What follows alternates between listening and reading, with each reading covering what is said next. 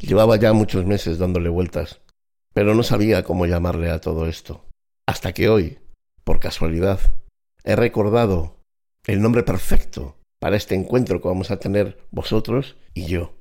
Aquí voy a descargar mis experiencias, los sucesos que he vivido en la vida y alguna que otra historia que espero que os remuevan por dentro.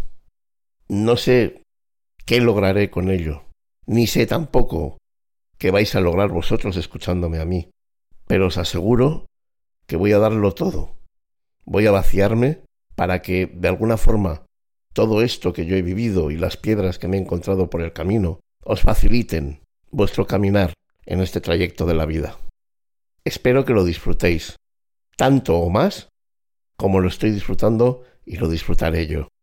Firmado, el héroe que camina sentado.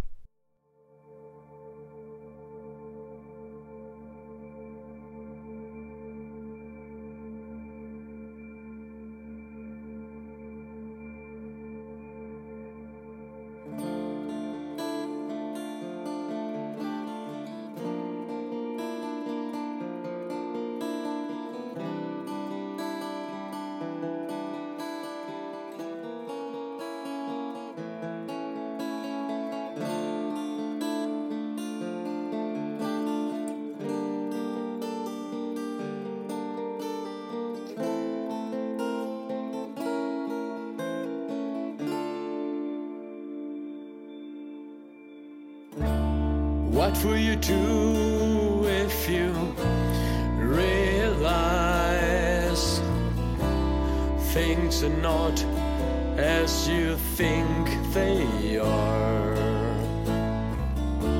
A step inside into real life.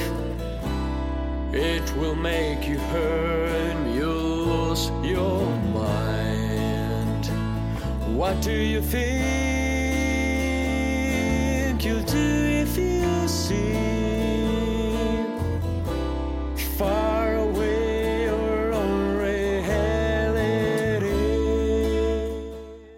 buenas y bienvenidos a un nuevo capítulo del podcast Restañando el Alma. Hoy es 23 de octubre y nos disponemos a grabar el sexto capítulo titulado Comunicando.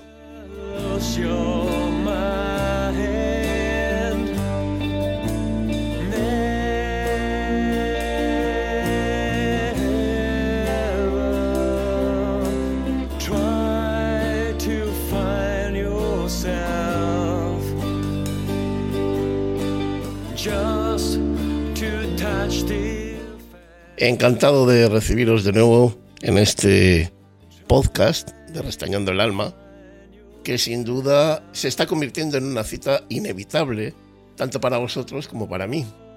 Quiero agradecer personalmente a todas las personas que nos están siguiendo, que nos están apoyando y que comparten con nosotros pues esta media horita de programa en el que siempre, por lo menos la intención que tenemos, es la de compartir con vosotros un tema que nos inspire, que nos remueva y que además pues sirva para pensar y para intentar eh, encontrar la manera de pensar diferente.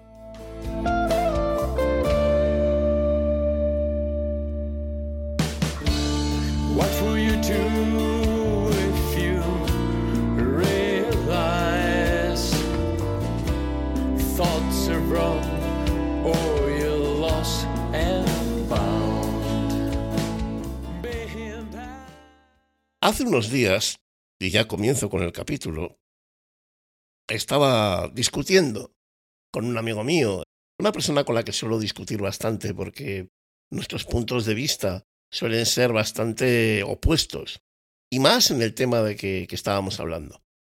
La caza, el ecologismo, em, el estudio de la naturaleza.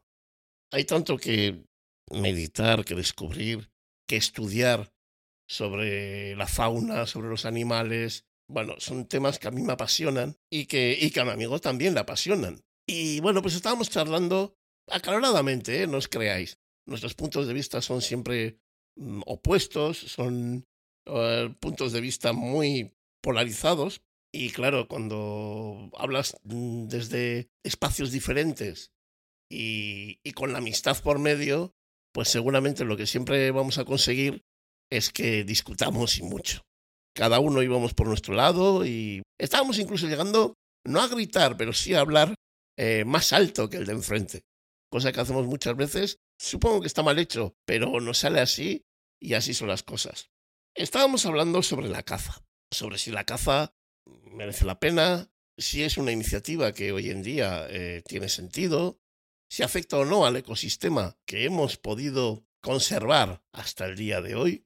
Y bueno, pues eh, mi amigo iba por el lado de los ecologistas y yo, que si bien caso poco con ecologistas y cazadores, sí estoy más a favor de, los naturalistas, pues estaba abogando por una caza más lógica, más sostenible y sobre todo una caza eh, diferente. Mi amigo eh, estaba todo el rato hablando sobre que había que prohibir, que había que cambiar el mundo, que ya estaba bien de tantos clichés que teníamos, eh, bueno, pues aceptados. Y yo le decía que el monte y la naturaleza no cambian, que aunque el ser humano desarrolle, que aunque nosotros entendamos que nuestra vida tiene que ir poco a poco cambiando, las leyes naturales no varía. Varía en cuanto a que nosotros la destrozamos, la rompemos, la usamos y la tiramos. Pero no varía en cuanto a las leyes que mandan la convivencia entre las distintas especies, sean animales o vegetales. Y ahí estábamos discutiendo cuando de repente saca una hoja que llevaba en un bolsillo, que a mí me dio la sensación de pensar que habíamos montado toda esta historia para de repente sacarme esa hoja y echarme en cara lo que un cazador había hecho. ¿Cuál era el motivo? ¿Cuál era el caso?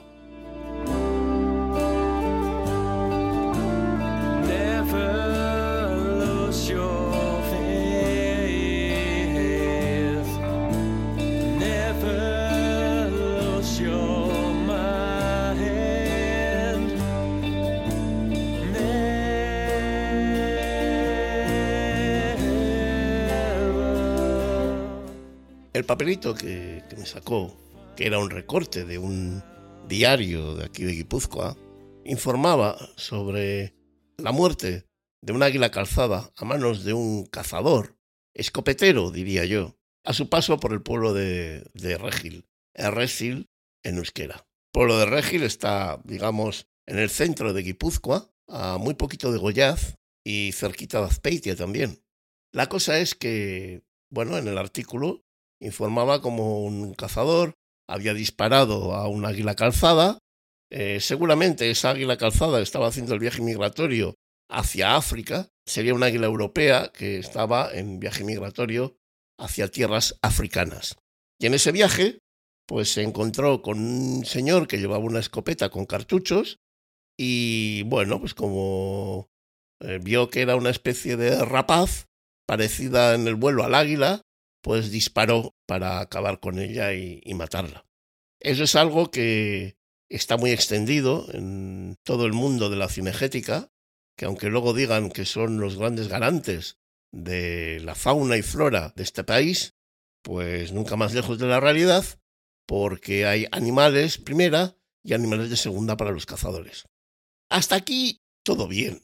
Yo tengo claro que esa persona no la llamaría cazadora, la llamaría escopetera, pero esto es un recurso que muchos cazadores utilizan para quitarse la responsabilidad de que alguien de su gremio ha hecho algo que no había que hacer. Si partimos de esa base, tengo que decir que el 85% de las personas que salen al monte con una escopeta son escopeteros. Al menos los que yo conozco. Hay un 15% que son una maravilla de cazadores. Son unas personas que por las que merece la pena luchar, pelear y defender. Y desde aquí defiendo absolutamente a ese tipo de cazador, que es muy necesario en nuestros campos, pero que al mismo tiempo es respetuoso con lo que le rodea. Qué difícil es encontrar ese respeto hoy en día. Algún día voy a dedicar un capítulo del podcast a este tema de la caza, del ecologismo y, de todos los intereses que se mueven en torno a él.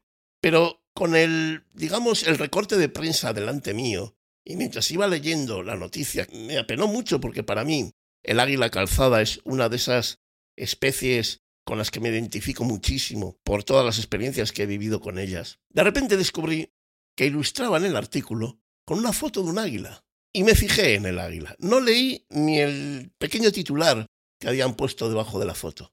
Me fijé en la foto. ¿Sabéis de quién era la foto? Muchos estaréis preguntando, hombre, ¿de quién va a ser? Pues de un águila calzada. No, error. No era de un águila calzada. Era de un águila culebrera. Para los que no están muy versados en esta historia. Águila calzada. Envergadura. De 1,20, de un metro veinte a un metro cuarenta, de punta a punta del ala. De un metro veinte a un metro cuarenta. Águila culebrera. De 1,65 a 1,80. Águila calzada. El terror de nuestros campos. Con el gavilán, el halcón peregrino y el azor, aquí en Guipúzcoa el águila calzada es esa ave que asusta a todo lo que se mueve desde un conejo para abajo, a todo lo que se mueve. Águila culebrera, un águila que vive, digamos, su alimento primordial, principal, son las serpientes y las víboras. Supongo que también algún lagarto y cualquier animal que esté herido, que no esté al 100% de sus facultades, pero un águila culebrera vive de culebras, vive de víboras, no ataca a las aves, no ataca a los mamíferos, vive de reptiles. ¿Quién es el que ha escrito este artículo? ¿Quién es el que ha elegido la foto? ¿Quién es el que le ha dado visto bueno a esta historia? Y es de aquí de donde parto para hablar sobre este capítulo, este nuevo capítulo de Restañando el Alma. Y es que los medios de comunicación funcionan a una manera muy de ellos. Eso por no decir otra cosa. Después de estar hablando los dos, nos dimos cuenta que a nadie le importaba este artículo. Que a nadie le importaba el águila, a nadie le importaba lo que había sucedido y a nadie le importaba si la foto con la que ilustraban el artículo era correcta o no. Y digo yo, y es algo que siempre he tenido en mente, ¿esto lo hacen porque no les importa o hay más intereses en juego? ¿Qué noticia es la que más vale? Yo creía que las noticias eran noticias y todas merecían el mismo respeto.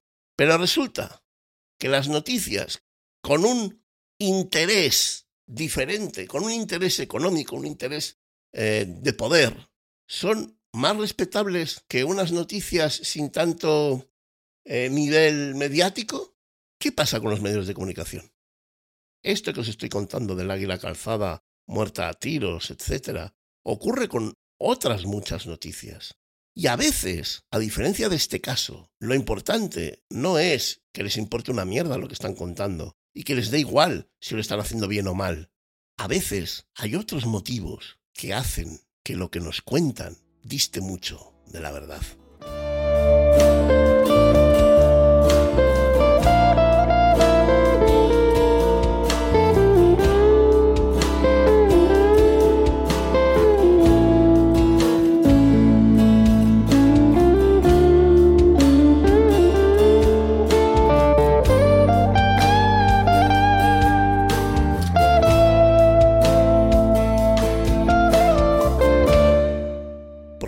Últimamente la gran mayoría de los medios de comunicación nunca van de la mano de la verdad.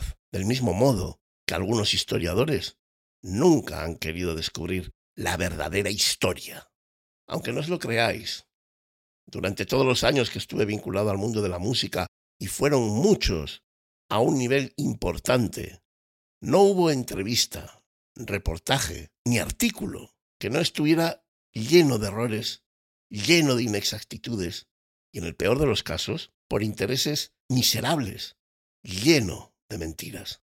Pero lo que leí en el diario vasco hace unas semanas, en un artículo que vino en un suplemento de- del sábado, hablando de móviles de alta gama, rebasa el límite de lo normal. En el artículo tratan de informarnos sobre la idoneidad o no de la compra de un móvil de alta gama. Hasta ahí todo normal. Para ello, eligen una serie de móviles que todos entendemos que son de alta gama, como el Samsung S21 y el iPhone 13. Pues bien, ya empezamos mal. Primero, el Samsung S21 y el iPhone 13 no son móviles de alta gama. Una cosa es que por precio nos parezcan caros, lo cual también sería discutible. Y otra es que esos modelos sean los altos de gama tanto en Samsung como en Apple. Primer error. En Samsung, el móvil de alta gama es el S21 Ultra, que es bastante más caro y tiene, evidentemente, más prestaciones top. En el caso de la manzana mordida, ocurre otro tanto de lo mismo. Y es que el iPhone tope de gama es el iPhone 13 Pro Max. Nada que ver con el 13 a secas, que es el modelo intermedio. Segundo error. Para ilustrar el artículo, utilizan una foto de varios móviles que uno entiende que son aquellos que el autor está analizando, pero nada más lejos de la realidad. En el caso de Apple, el móvil que aparece en las imágenes es el iPhone 12 Pro, o incluso podría ser que fuese el iPhone 12 Pro Max. Es más, yo abogo más por el 12 Pro Max, por el tamaño y por lo que estoy viendo aquí en, la foto. Desde luego el iPhone 13 o 13 Pro Max para nada. Baste mirar en la imagen el tamaño del juego de cámaras que trae el iPhone. Casualidad. Este año ha aumentado en mucho el tamaño de sus cámaras traseras. Y cuando yo veo la foto del artículo, esas cámaras son del 12 Pro o Pro Max. No tiene nada que ver con el 13. Y, ya, fíjate, sin, sin darle más vueltas, os voy a comentar el tercer error del artículo, que este ya es de premio. El autor comenta que estos móviles de alta gama cuentan con mejores cámaras, con mejor experiencia de uso multimedia, con diseños más elegantes, lo cual es cierto. Pero llega al apartado de la batería y mete la pata hasta el zancarrón. Además, es que yo creo que pocas veces he visto yo a alguien meter la pata tanto. Y es que comenta que ese es el único apartado en el que los móviles de gama media superan a los de gama alta. ¡Toma ya! Vamos a ver, yo voy a hablar del caso de los móviles de Apple, puesto que de Samsung y las demás marcas que aparecen aquí, debería de contrastar los datos, aunque me da a mí que van a ir por el mismo sitio que el iPhone. Dentro de la variedad de modelos de los móviles de Apple, tenemos cuatro tipos, a saber, el iPhone mini, un teléfono más pequeño de lo normal, pero con las mismas prestaciones que el modelo de gama media propiamente dicho, el iPhone 13 Pro, un modelo superior al de gama media, con muchas más prestaciones y del mismo tamaño físico que ese que hemos dicho que es de gama media. Y el iPhone 13 Pro Max, con las mismas características que el 13 Pro, pero con un tamaño mayor.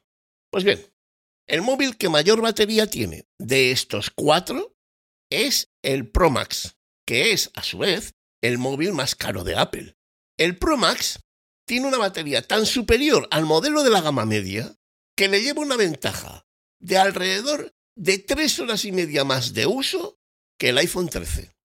¿Alguien me puede explicar a mí cómo un medio de comunicación puede elaborar una especie de informe que guíe a los usuarios, es decir, a sus lectores, a la hora de valorar si deben o no deben hacerse con un móvil de gama alta mediante este escrito? ¿Es que el autor no sabe de qué está hablando? Y si es así, ¿por qué se atreve a hacer esto? En mi opinión, todo da igual. Casi nadie lee nada. Y sobre todo, el que se va a comprar un móvil de alta gama ya sabe todas las especificaciones que el dispositivo atesora. Y yo me pregunto algo que siempre ha martillado mi mente. Si esto lo he podido descubrir en un artículo que habla sobre algo que yo más o menos domino, ¿qué no habrá en artículos que tratan sobre cosas que a mí se me escapan, como economía, política, industria, asuntos exteriores. Este es el resultado de una sociedad que hemos creado nosotros mismos y en el que nos repartimos tareas fundamentales que deberían de ser de esfuerzo personal, pero que bajo nuestro esquema actual descargamos en diferentes profesionales que supuestamente se encargan de facilitarnos labores personales en pos de lograr un mayor alcance a la hora de apretar la vida.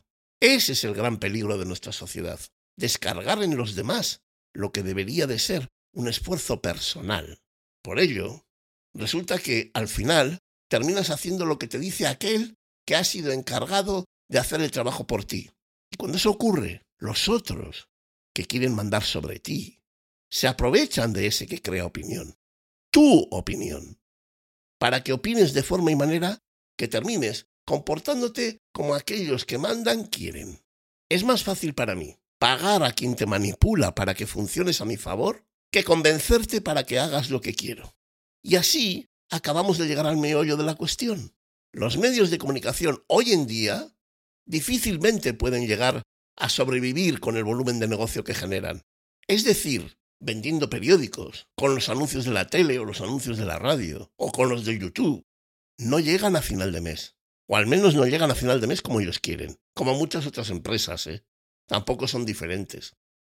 Esa situación extenuante económicamente es el caldo de cultivo perfecto para que los que venden cosas, los que viven de gestionar nuestro poder, o incluso los que sobreviven de sacudir nuestra solidaridad, vean en el secuestro de los medios de comunicación la gran panacea de los siglos venideros para continuar alimentando perritos falderos con tal de seguir manejando los hilos.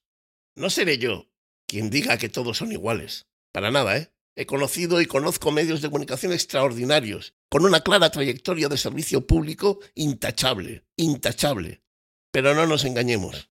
La gran mayoría de medios, sean periódicos, radios, televisiones e incluso youtubers, que son los últimos en llegar, están obligados a arrodillarse ante ciertas empresas, partidos políticos, multinacionales, para poder subsistir en un mundo cada vez más asfixiante para quien quiere servir en libertad. Ya se sabe que quien mucho abarca, poco aprieta. Pero en nuestro caso, dicha frase se queda muy corta, pues estamos abandonando responsabilidades personales en manos de profesionales y entidades que saber saber saben muy poco, pero incomprensiblemente están en la pomada, oiga. ¿Por qué será?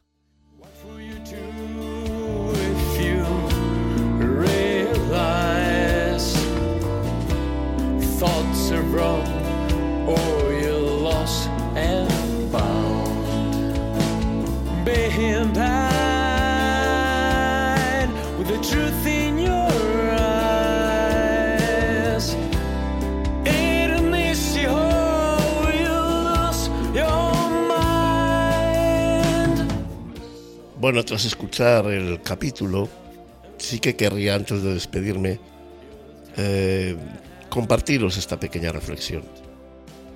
Yo no busco con este programa el que el mundo se ponga en contra de los medios de comunicación. Creo que aunque ellos tienen su propia responsabilidad, los grandes culpables de todo esto somos más nosotros que dichos medios.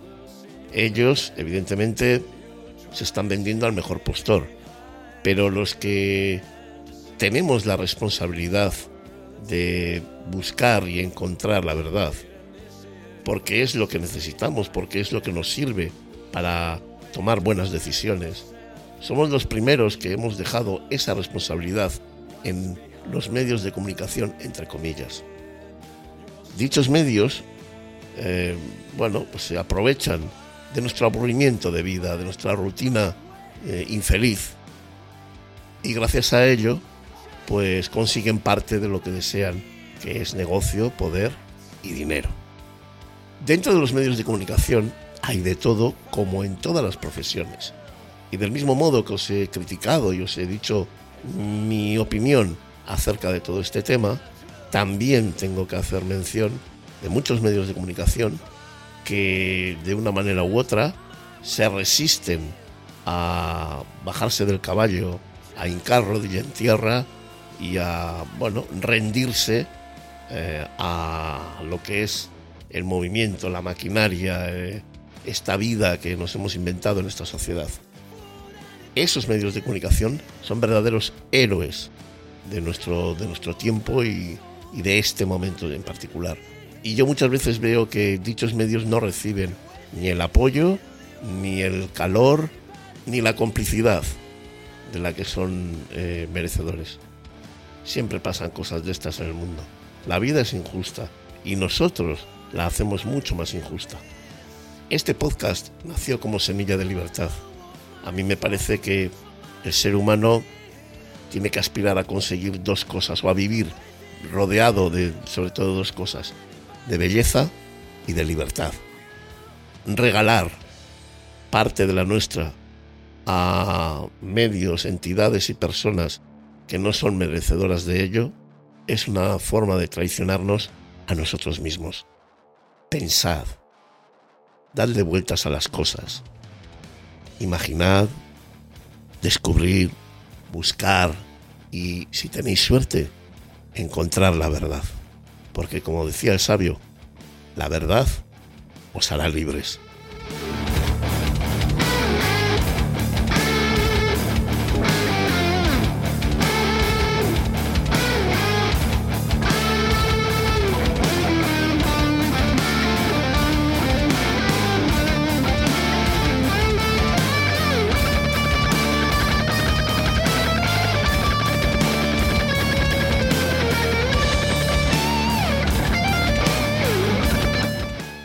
Y poco más. Agradeceros a todos que hayáis estado escuchando hasta aquí el podcast. Invitaros a todos aquellos que no hayáis podido escuchar el podcast en su totalidad, que visitéis las diferentes plataformas para escucharnos, Google Podcast, Apple Podcast, Spotify, Anchor, etc. Y emplazaros hasta una nueva emisión de Restañando el Alma. Un saludo también a todo el equipo de producción por ayudar a hacer realidad este sueño frente al micrófono. Y gracias también al grupo Outer Heaven y a todos sus integrantes por cedernos su música, su talento y sobre todo su pasión y sus emociones para acompañar este podcast y hacerlo aún mucho más grande.